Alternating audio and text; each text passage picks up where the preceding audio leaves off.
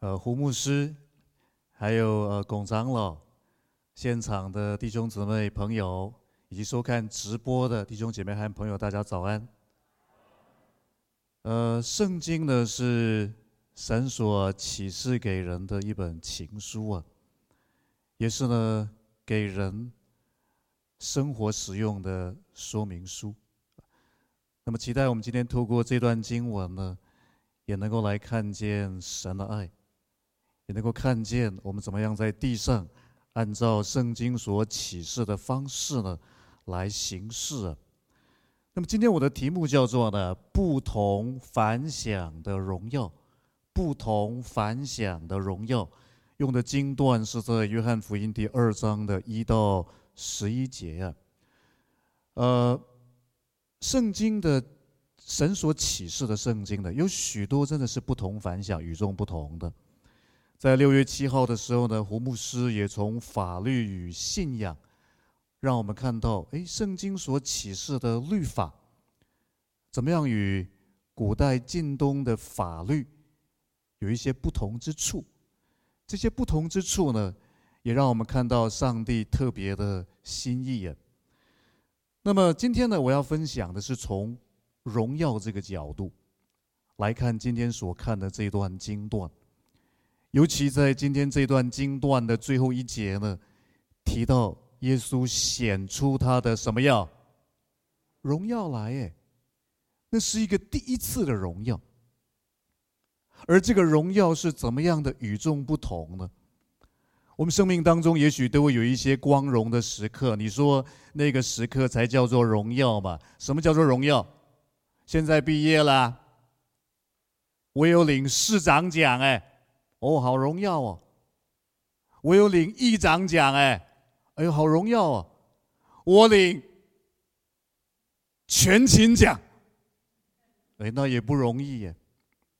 还是说我们出国比赛，丢冠军、得金牌，都登来，那个叫做荣耀。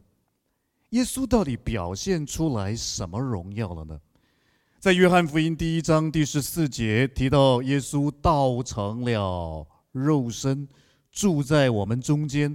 充充满满的有恩典有真理，我们也见过他的荣光。其实原文是荣耀，我们也见过他的荣耀，正是父独生子的荣耀。约翰说：“我们看过耶稣的荣耀，而耶稣的荣耀正是父独生子的荣耀。”那个荣耀是一个怎么样的荣耀呢？到底耶稣是怎么样去彰显荣耀的？他所启示的荣耀和你我所认为的荣耀一不一样？一样不一样？不一样一样？有一些一样，有一些不一样。耶稣所启示、所彰显出来的荣耀，有哪一些地方是与众不同的呢？约翰福音二章十一节，这个神迹最后提到，这是耶稣所行的头一个神迹，是在加利利的迦拿行的，显出他的荣耀来，显出他的荣耀来，他的门徒就信了他。到底耶稣彰显的荣耀是怎么样的荣耀呢？你说很简单嘛，就是神迹嘛，所以神迹就是荣耀啊。当我们去查考约翰福音，你会知道，其实“神迹”这个字在希腊文是“记号”的意思。约翰特别用“记号”这个字来表达耶稣在约翰福音当中所行的神迹。semeion，这个记号、这个信号里面的信息到底是什么呢？每一个神迹引导读者去看到耶稣的身份，耶稣是怎样的一位神，以及他的使命和工作到底是什么？耶稣在迦拿行了一个神迹，在这个记号里面，门徒看见了他的荣耀，就相信他了。可是如果你继续往下看，还有一群人。在约翰福音第二章二十三节到二十五节说，有一群人呢，这一群人他们也看到耶稣所行的神迹，就信了他的名。哎，哎，可是耶稣说什么？在约翰福音第二章二十四节说啊，耶稣却不将自己交托他们，因为他知道万人。也用不着谁见证人怎样，因他知道人心里所存的。耶稣说：“，我不相信这一群人的相信。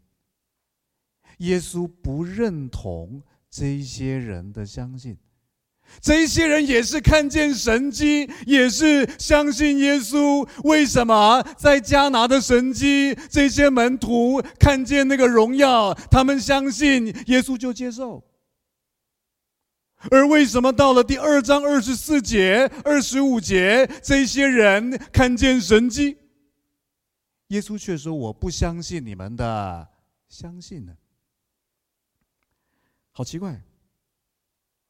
二章十一节，门徒们看见耶稣在迦拿所行的神迹，耶稣显出荣耀来，这些门徒们看见荣耀就相信耶稣，相信他们的相信。二章二十三节，另外有一些人看见神迹之后相信耶稣，却不相信他们的相信。你如果从平行对照来看，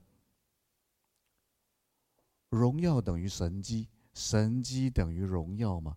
神机是荣耀的全貌吗？还是只是它的样貌之一？门徒一方面在二章一到十一节，除了看到神迹之外，除了看到神迹是荣耀的样貌之一之外，是不是还看到荣耀其他的面相？一位神，当我们在唱你是荣耀的君王，怎么样的王是荣耀的君王？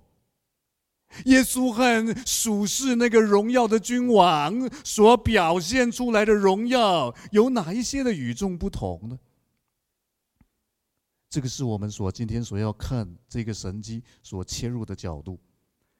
约翰福音二章一到二节说：“第三日，在加利利的迦拿有娶亲的筵席，耶稣的母亲在那里，耶稣和他的门徒也被请去。”复习，哇！耶稣到底带了多少门徒去参加了这个迦拿的婚宴呢？带多少人？哦，十二个，十二个吗？如果你从约翰福音第一章你看，施洗约翰当他说“看哪，神的羔羊”，他的两个门徒，一个叫做安德烈，有没有？一个是没有名字的，没有被记载名字的。安德烈跟了耶稣，安德烈觉得耶稣好棒啊，于是去找到他的哥哥西门。之后，耶稣又去找了腓力，腓力又去找了拿但业，找找找找找找找找找找，加上那个没有被记载名字的门徒，至少有五个，加上耶稣。几个？六个，六个人去参加了那个迦拿的婚宴，而耶稣是在哪里彰显他那个第一次的荣耀的？第一次很重要，耶稣你要慎选地点呢，这是你大显神威的地方，这是你大显神手的地方，这是你出世提升的地方，你要选怎么样的舞台呢？为什么耶稣选了迦拿这个地方？你说迦拿是一个很有名的地方啊，是吗？你知道迦拿这个字是什么意思吗？芦苇的意思。芦苇是哪里有芦苇？大城市很多芦苇吗？还是偏乡很多芦苇的？甚至当我们看加拿这个地方，加拿这个地方到底是在下面这个地点，还是在上面这个地点？有不同的说法。为什么地点会有争议呢？如果它是一个著名的大城市，它的地点需要有争议吗？一百年以后，请问台北市有没有地点有没有争议啊？不会有争议，除非它是一个偏乡的小地方。耶稣，你怎么选了一个第一次彰显荣耀的地方？你大显身手，你出世提升，却选择一个乡下的小地方。而且这位荣耀的耶稣，他花很长的时间在乡下的一个小地方。耶稣出道时间早还晚？早。晚。我刚才谢牧师介绍，我跟他是同班同学。你说什么同班同学？啊，谢牧师应该是我的大哥才对啊！啊，怎么会是同班同学呢？因为我什么早？出道早。耶稣出道其实不早哎。约翰福音呃，路加福音说他大概约三十岁耶。你说没有关系嘛？反正一生人一生年日七十岁呀，不对。约翰福音记载，当耶稣出来侍奉的时候，经过至少有三个逾越节。所以他在地上的侍奉大概只有三年多一些。耶稣，拜托，你不止出道的时间很晚，你侍奉的时间也只有三年多。你应该去上时间的管理学，怎么样利用时间好重要哎。在古代婚礼，婚宴长达一个礼拜。耶稣，你要去精打细算，你扣掉你扣掉睡觉的时间，你扣掉吃饭的时间，你扣掉走路的时间。我们现在来很方便了，古代走路走好几天呢。你要扣掉这么多的时间，你剩的时间已经什么多了？不多了。你好浪费时间了。呼召门徒完，就带一群人去参加长达一个礼拜、一个礼拜、一个礼拜。弟兄姊妹，我们看到约翰福音中的耶稣好像很什么时间？浪费时间。当我们看福音书的时候，你不只看到约翰福音的耶稣很浪费时间，你甚至看到在路加福音中的耶稣也好像很浪费时间呢。耶稣复活之后，在路加福音第二十四章十七节到十八节，他花了大半天的时间呢，陪着两个名不见经传的。还会有一个被写下来的，叫什么巴？革流巴。格流巴，你在哪里听过？格流巴，他是何许人也？可是耶稣复活之后，竟然花了大半天的时间陪着两个无名小卒啊！为什么陪他们？为什么？为什么？为什么？压伤的芦苇，他不折断。将残的灯火，它不吹灭。耶稣，你好浪费时间。耶稣啊，这个咖啡的词，大概咖啡广告词，大概是你写的。生命就是要浪费，浪费在美好的人事物上面。好了，我们可以浪费，但是耶稣，你不要忘记，你是什么？你是神，你是宇宙的大君王，哎。你是大人物，你的时间很宝贵，你的口叫什么口？金口哎，金口。各位，若有一天我们要请欧巴马来做见证，待会儿要多奉献一点。你要请欧巴马来一场啊，他的出场费二十五万美金呢，而且你还不要让他知道我们的经济状况。如果他知道我们状况很好，华尔街请他，他马上给人家涨价，涨到一场多少？四十万美金，几乎是美国总统一年的薪水。耶稣，你是大人物，你时间宝贵，可是你浪费，你怎么花了一个礼拜的时间，而且在那里陪一群人吃吃哟，喝喝？什么叫浪费？我们看一下这个 PowerPoint，这位先生你看过吗？记者拍到他，郭先生。郭先生时间很宝贵，当你去机场排队，他不想跟你排队了，所以他买什么机？麻油鸡？不是，他买私人飞机。他不想跟你排队，他时间很宝贵。可是他为什么愿意花时间在公园遛这两个小孩呢？弟兄姐妹，我要分享的第一点是，到底门徒们看到这位荣耀的耶稣，他有什么地方不一样？那个荣耀不只是他可以使水变酒。因为第二章二十三节有一群人，他们也看到神迹，也相信了。耶稣不相信他们的相信。门徒们除了看见表面神迹之外，他们还看到荣耀的哪一些面相？耶稣乐意看似浪费时间在你我的身上，弟兄姊妹。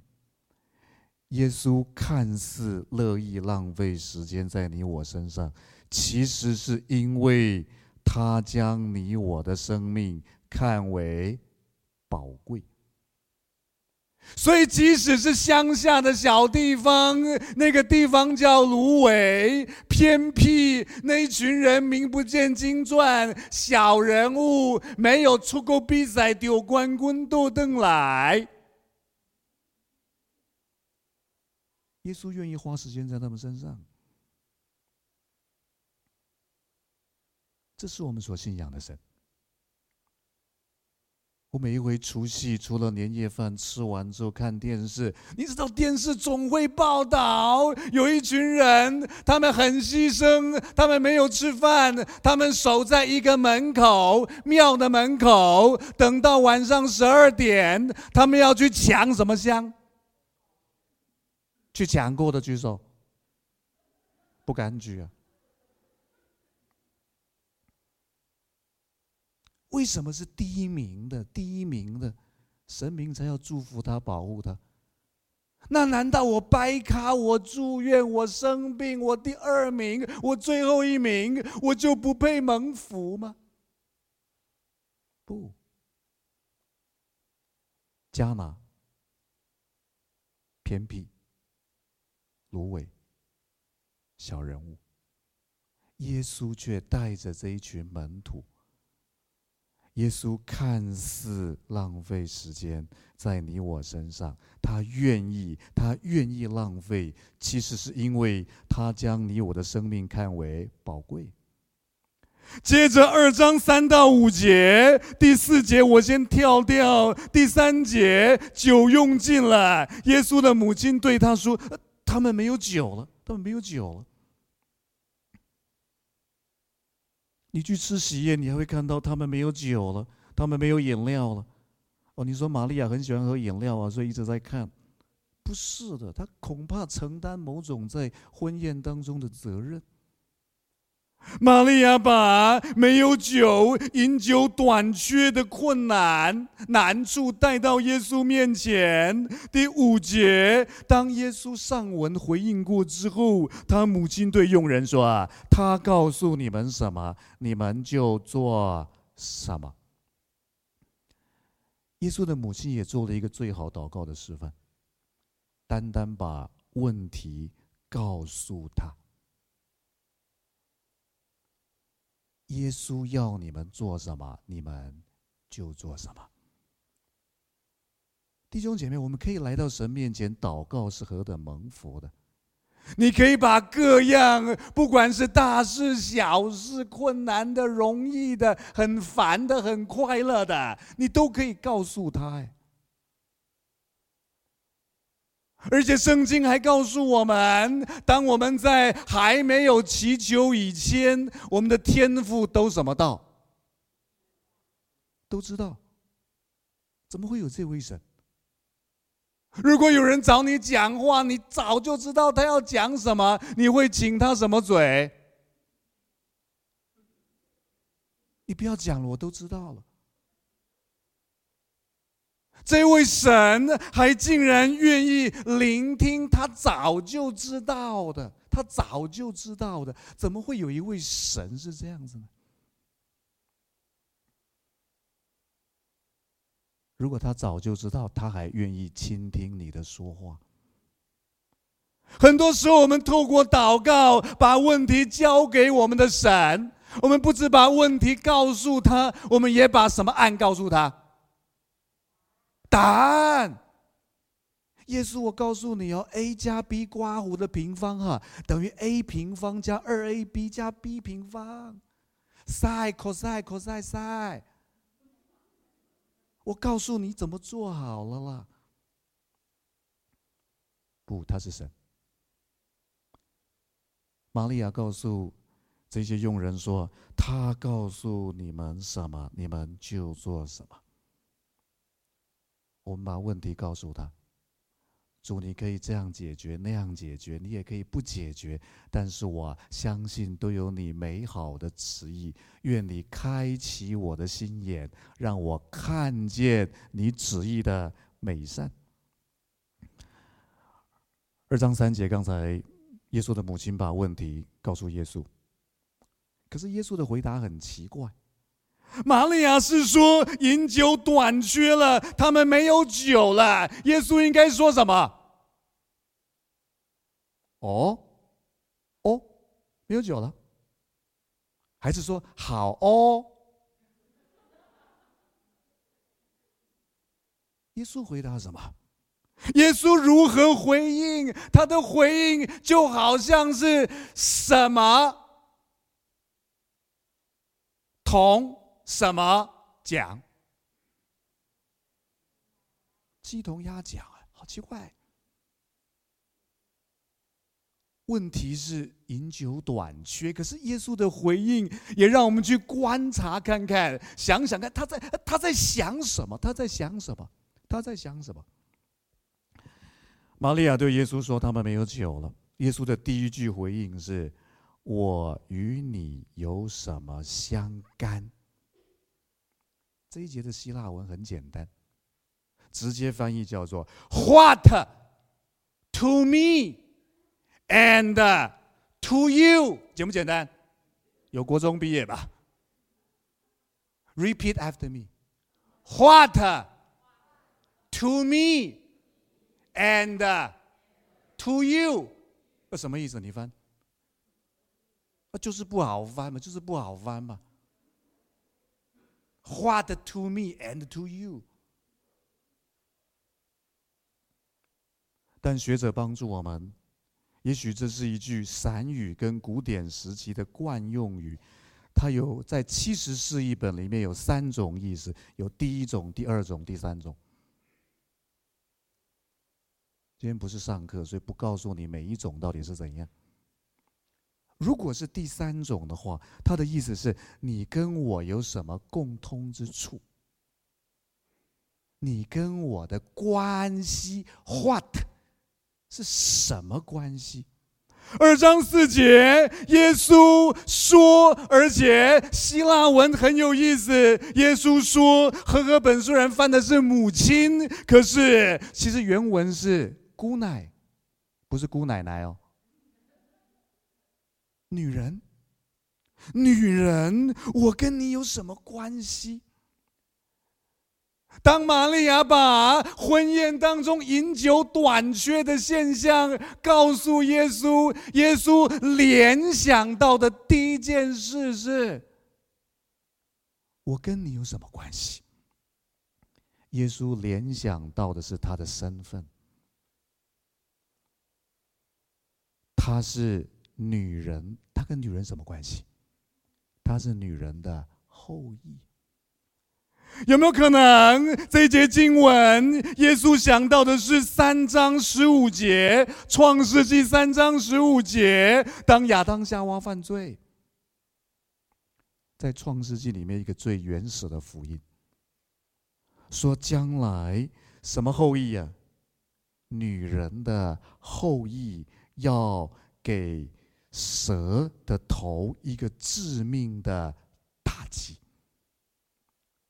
当耶稣想到，耶，当耶稣看到婚宴当中缺酒的问题，他想到他的身份，他道成肉身来到世上，他就是创世纪三章十五节那个多重预言底下的那位女人的后裔，他的身份。第二句回应也很有意思，当玛利亚说没有酒了。耶稣第二句是说：“我的时候还没有到。”这句话，耶稣联想到的是他的使命，因为在约翰福音里面，“时候”是很重要的字，总是指着耶稣在十架上成就救赎、成就救赎大功的那一个时候。哎。在约翰福音第十七章第一节，当耶稣钉在十字架上，耶稣说了这话，就举目望天说：“父啊，什么到了？时候到了。”耶稣就是为着这个时候而来的。回到刚才的问题，耶稣的母亲提问说：“婚宴中酒没有了。”耶稣联想到什么？女人的后裔。我的时候还没有到。耶稣到底在讲什么？旧约常常用婚宴、酒水满盈来表达将来的那个天国。当救世主来临的时候，用婚宴、用酒水满盈。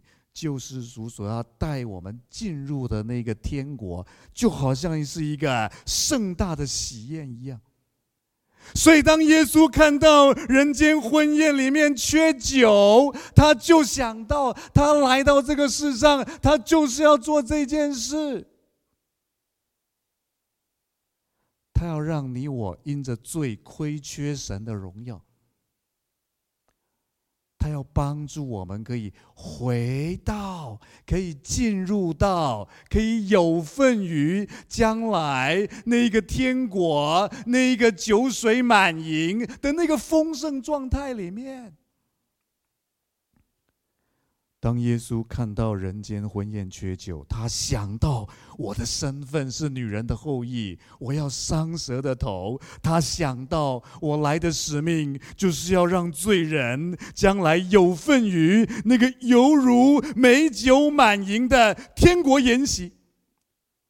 他来定义，就是要朝那个目标前进。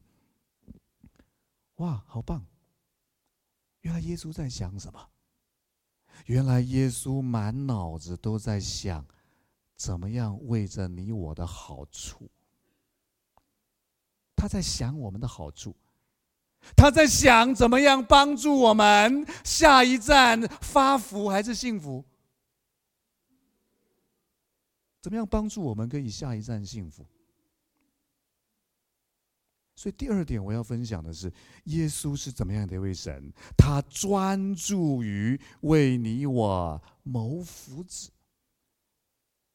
以至于连看到婚宴当中缺酒，他都想到，他来的使命就是这样的使命，就是要使我们将来有份于那个犹如酒水满盈的那个筵席。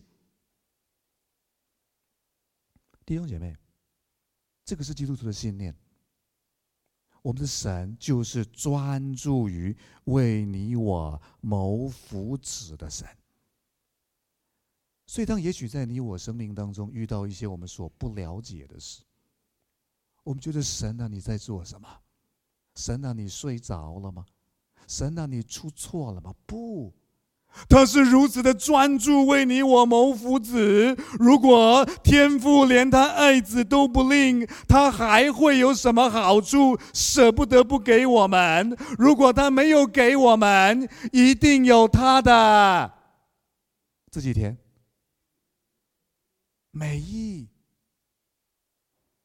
这个是基督徒的信念。有时候我们需要隔一段时间才能够明白。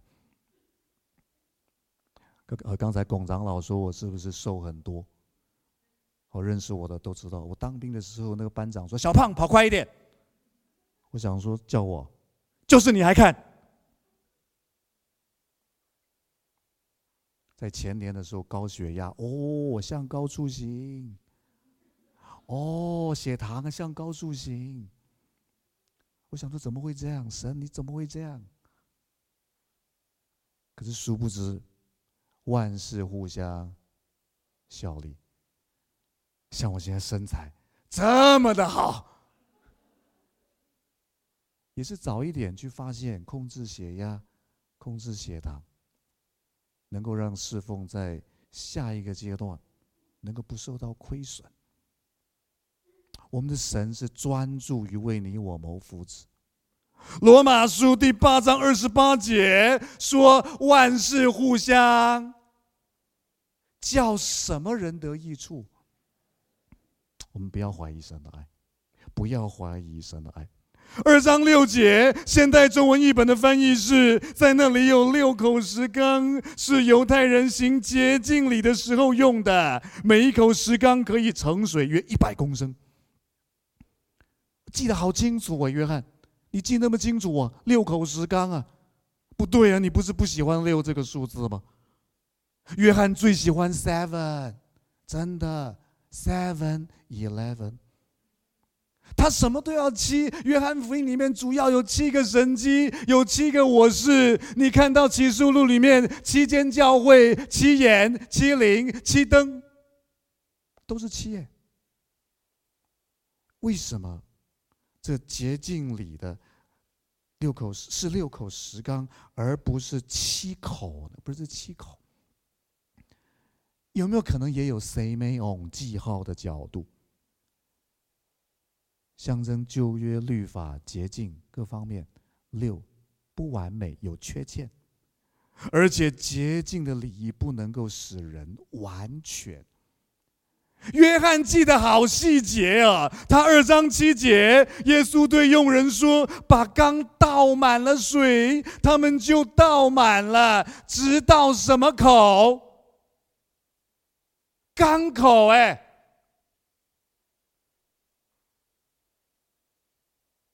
如果有一天谢哥要我帮他倒一杯水，陶后文帮我倒一杯水，而且倒了直到缸口杯口。”那我拿都很困难了，为什么要记载那么细节？有没有可能也有记号的信息在里面？律法洁净的功能已经到了缸口，已经满了，已经满足了，它阶段性的功能已经完成了。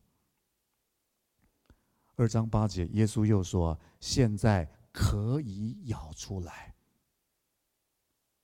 你知道“可以咬出来”这个字，这个动词在约翰福音的用法，都是从井里面取水出来的。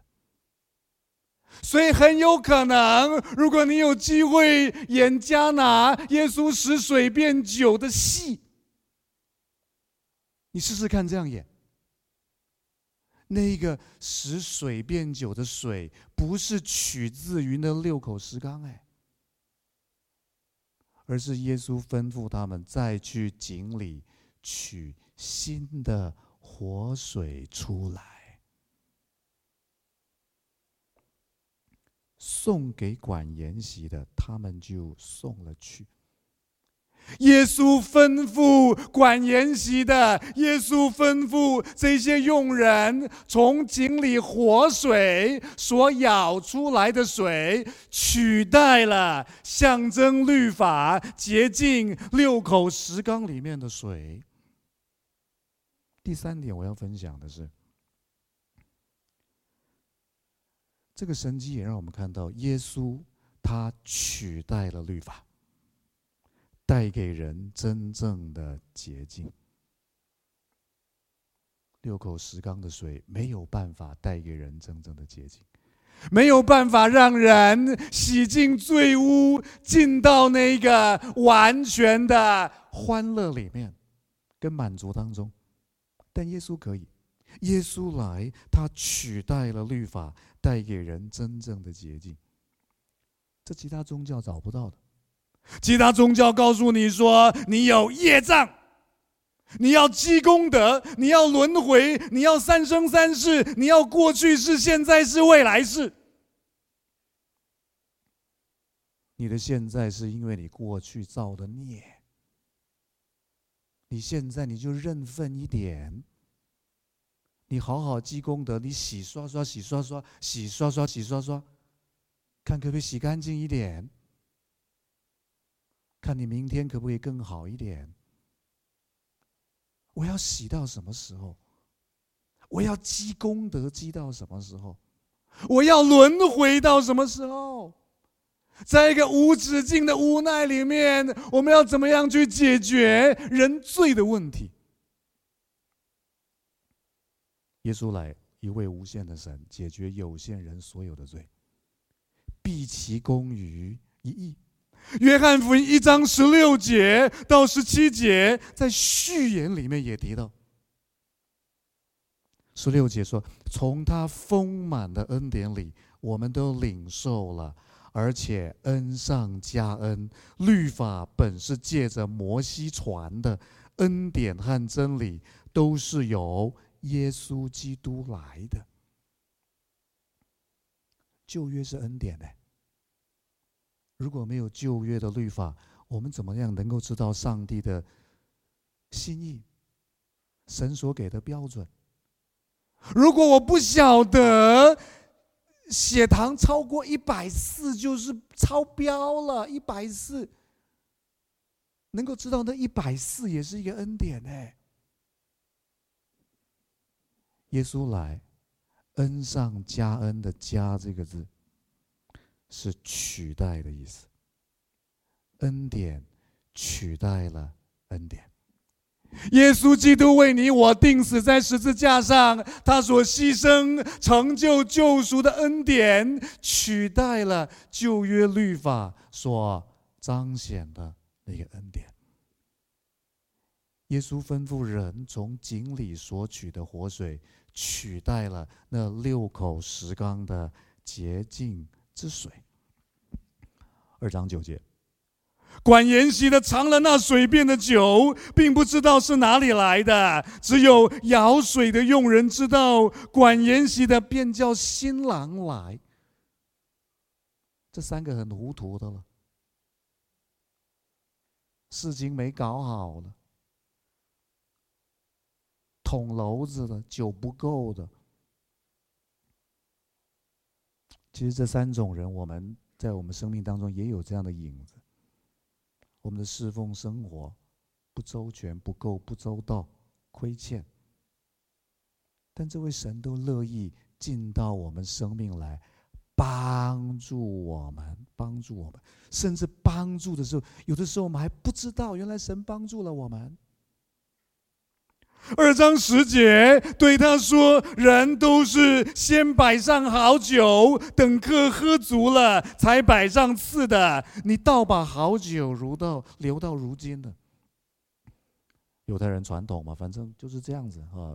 人在刚开始吃东西，味觉比较好，把好东西放在前面。”二章十一节，这是耶稣所行的头一件神迹，是在加利利的迦拿行的，显出他的荣耀来。他的门徒就信了他。舀水的佣人也看到，可是并没有看到门徒所看到的。门徒所看到的这个荣耀，不只有神迹的那个面相。更不要说“荣耀”这个字，在约翰福音里面也是很重要的字。耶稣的荣耀，这只是初步、初步的荣耀。约翰福音十二章二十三节到二十四节，耶稣说：“人子得荣耀的时候到了。我实实在在的告诉你们，一粒麦子不落在地里死了，仍旧是一粒；若是死了，就结出许多子粒来。”耶稣的牺牲，要带给每一位信他的人丰盛的生命。弟兄姐妹，人的一生年日是七十岁。你觉得你强壮吗？强壮的举手。你说我八十岁。我们一生的时刻里面有多少的时刻是荣耀的时刻？那个时刻不是只有出国比赛丢冠军，不是只有市长奖，不是只有好像呢使水变为酒。这位荣耀的君王不一样，耶稣那不同凡响的荣耀，耶稣那不同凡响的光荣时刻，他表现在他乐意花时间陪伴人。耶稣的门徒信了他，你信了吗？你是否愿意在我生命当中也有这样的荣耀？也有一个时刻，那个时刻是荣耀的时刻。我愿意花时间陪伴别人，无论是他的喜怒哀乐。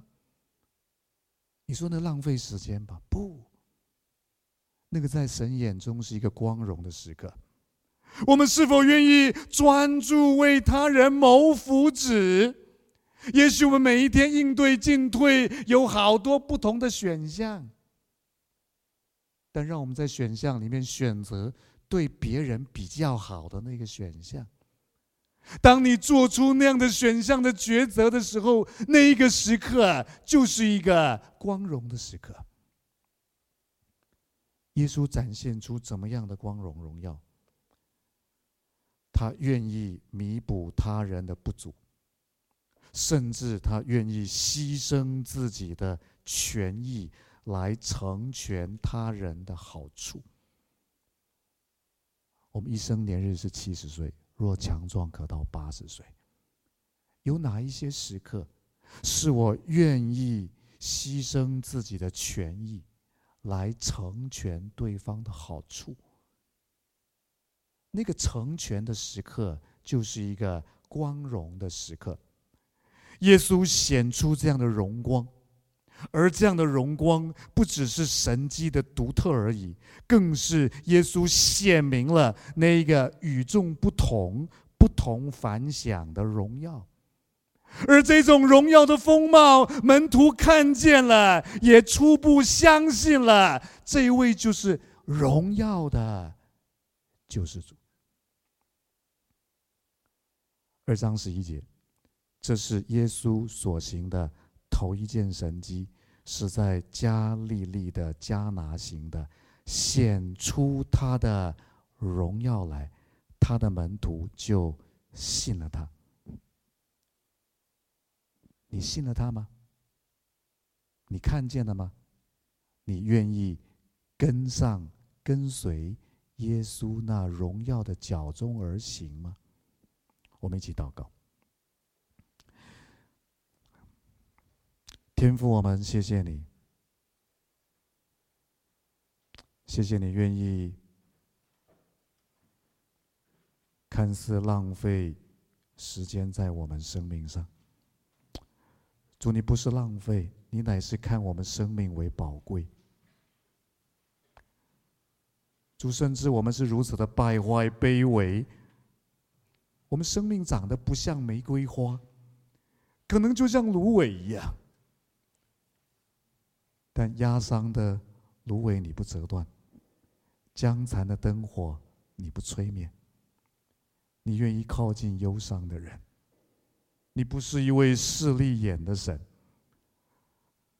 而且你是那一位专注为我们生命谋福祉的。